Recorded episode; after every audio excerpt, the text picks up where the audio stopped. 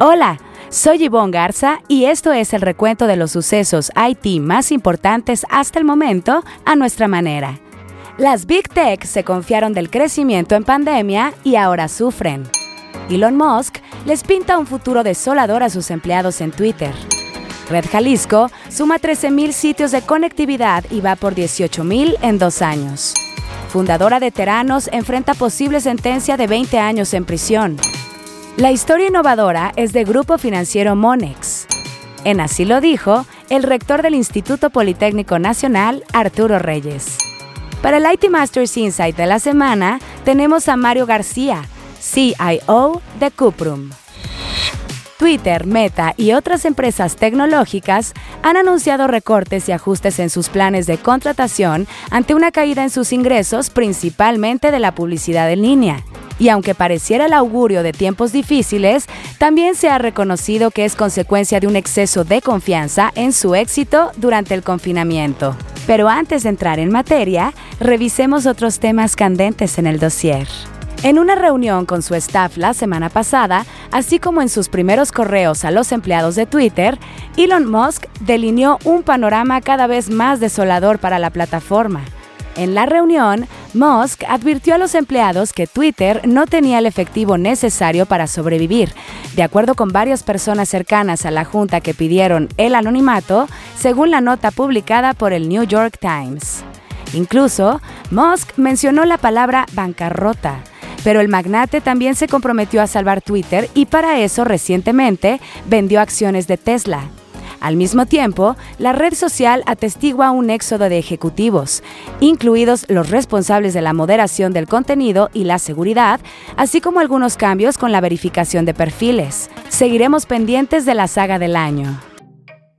Para la sección Historias Innovadoras, donde le contamos sobre un proyecto ganador del ranking de las más innovadoras 2022 de NetMedia, esta semana es el turno de Grupo Financiero Monex. Francisco Iglesias, director editorial de NetMedia, nos cuenta. Grupo Financiero Monex es una de las más innovadoras 2022 con el proyecto Plataforma FX, para la que destinó 4.9 millones de pesos. Su innovación del modelo de negocio consiste en una plataforma independiente, ágil y segura que ofrece esquemas modulares que se integran fácilmente con otras plataformas enfocadas al usuario final. El sistema es accesible desde cualquier dispositivo, fijo o móvil, porque utiliza tecnología de nube responsiva con todos los servicios de apoyo en una sola vista, sin dejar de lado mecanismos especializados de seguridad. En su primer año, la plataforma FX incrementó 12% los ingresos de divisas al dar acceso a mejores oportunidades de tipos de cambio en monedas a usuarios de este mercado. Su implementación incluyó también virtualización, microservicios y algoritmos de analítica para oferta efectiva de precios. El líder del proyecto fue Luis Enrique de la Vega Madrigal, director corporativo de Sistemas y Desarrollo Tecnológico. Muchas felicidades a él y su equipo por ser una de las historias innovadoras 2022. En la gustada sección que esto y que lo otro, Suman ya 13.000 los nodos de la red Jalisco conectados mediante una red tipo operador para llevar Internet de alta velocidad a todas las regiones de dicha entidad. De acuerdo con el coordinador general de innovación gubernamental de Jalisco, Mario Arauz, se trata de un proyecto de desarrollo de infraestructura compartida que hasta la fecha suma una inversión de 3.500 millones de pesos. La entidad tiene 125 municipios y la meta de la Red Jalisco para los próximos dos años es alcanzar entre 17 y 18 mil puntos de conectividad para enlazar sitios públicos como escuelas, centros de salud, oficinas de gobierno y plazas públicas. Arauz explicó que la fibra óptica es la tecnología adecuada para estos puntos de conexión y no una red de telefonía celular. La fundadora de la fallida startup Teranos, Elizabeth Holmes, podría recibir ya la sentencia definitiva esta semana, luego de que un juez le negara la petición de un nuevo juicio. Como se recordará, la CEO de Teranos fue convicta en enero pasado por cuatro acusaciones de fraude y conspiración cuando dirigía su empresa emergente de pruebas sanguíneas. La acusada había solicitado un nuevo juicio basado en nuevas pruebas, incluida una visita inusual a su casa por parte de un testigo clave de la acusación, pero el juez consideró que no cumplía con los requisitos. Recibirá sentencia el próximo 18 de noviembre y la pena máxima es de 20 años en prisión por cada uno de los fraudes que podrían correr de forma concurrente. A Holmes, de 38 años, se le vio en la corte el mes pasado aparentemente embarazada. Esta semana en Así lo dijo, donde resaltamos una frase que a lo largo de la semana las y los reporteros de IT Masters Mag hayan escuchado de conferencias o entrevistas, tenemos al rector del Instituto Politécnico Nacional, Arturo Reyes, quien recibió la estatuilla de parte de NetMedia por aparecer en el primer lugar del ranking de las más innovadoras 2022 con el proyecto Examen de Admisión en línea del IPN.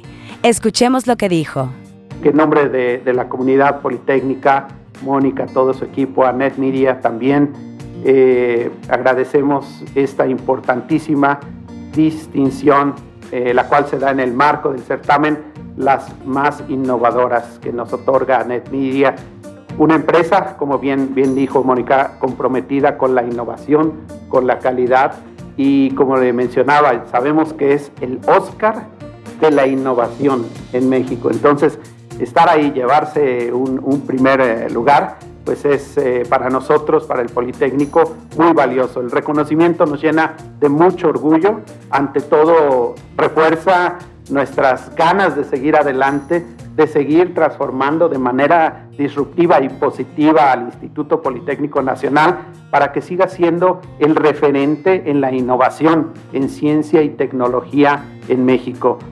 También queremos escucharle a usted. Si tiene algún comentario o sugerencia, escríbalo en redes sociales con el hashtag ITMastersUpdate. Estaremos pendientes de su retroalimentación.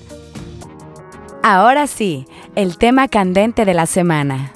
Meta anunció la salida de 11.000 empleados y Salesforce recortó a poco menos de 1.000 colaboradores tan solo la semana pasada, por citar las dos últimas, entre las compañías tecnológicas que han reducido sus equipos ante un contexto de menor boom, entre los consumidores, mayores tasas de interés y un dólar fuerte en las economías del mundo. Amazon, por su parte, anunció que congelará las contrataciones y Apple también detuvo la contratación de personal fuera de roles de investigación y desarrollo.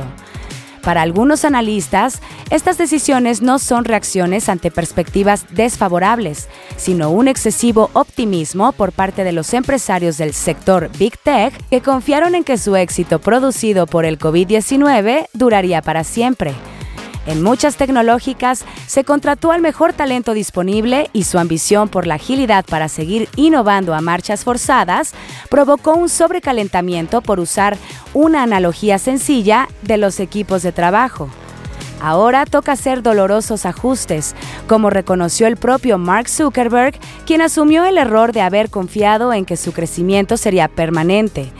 Las noticias sobre el empleo en Estados Unidos y el control paulatino de la inflación entre las principales economías del mundo ofrecerán en breve un panorama más claro. Para el IT Masters Insight de la semana, en la que un líder IT nos comparte una recomendación de algún reporte, libro, reflexión o estrategia, es el turno de Mario García, CIO de Cuprum. Bienvenido Mario, danos el IT Masters Insight de la semana. Hola, hoy quiero hablarles de un tema que nos está afectando a todos los IT Masters y es la falta de talento tecnológico disponible. La demanda de especialistas en TI se ha incrementado fuertemente en los últimos años debido a, como todos sabemos, el impulso de la transformación digital, los crecientes riesgos de seguridad y la necesidad imperiosa de habilidades tecnológicas en las funciones de negocio. De hecho, Gartner anticipa que para 2025 casi el 50% del personal de tecnología estará trabajando en funciones de negocio fuera de TI. Y no es un tema solo de dinero, sino de cantidad de personas con las habilidades necesarias para ocupar posiciones en tecnología. Incluso reclutando personal remoto en países distantes es difícil encontrar la cantidad de talento necesario.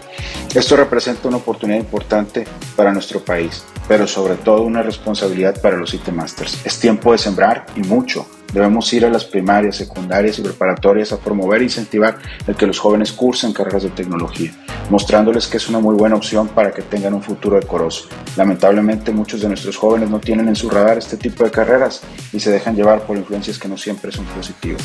Tenemos que, como gente de TI, contribuir en que surjan los talentos necesarios, darles las oportunidades y desarrollarlos, pero sobre todo debemos de crear generaciones cada vez más brillantes de IT Masters. Quiero nominar a mi amigo Jesús Díaz, CEO de Cristus Muguerza, quien además obtuvo el primer lugar en las empresas más innovadoras de NetMedia. Muchísimas gracias Mario por tu IT Masters Insight de la semana. Buscaremos a tu nominado para el próximo episodio. Si quiere leer más sobre lo que aquí le contamos o novedades del mundo IT, visite nuestro sitio web itmastersmag.com o síganos en redes sociales como NetMedia. Hasta aquí este episodio de IT Masters Update, porque su opinión es más valiosa cuando está bien informada. Tiene aquí una cita todos los lunes. Buen inicio de semana.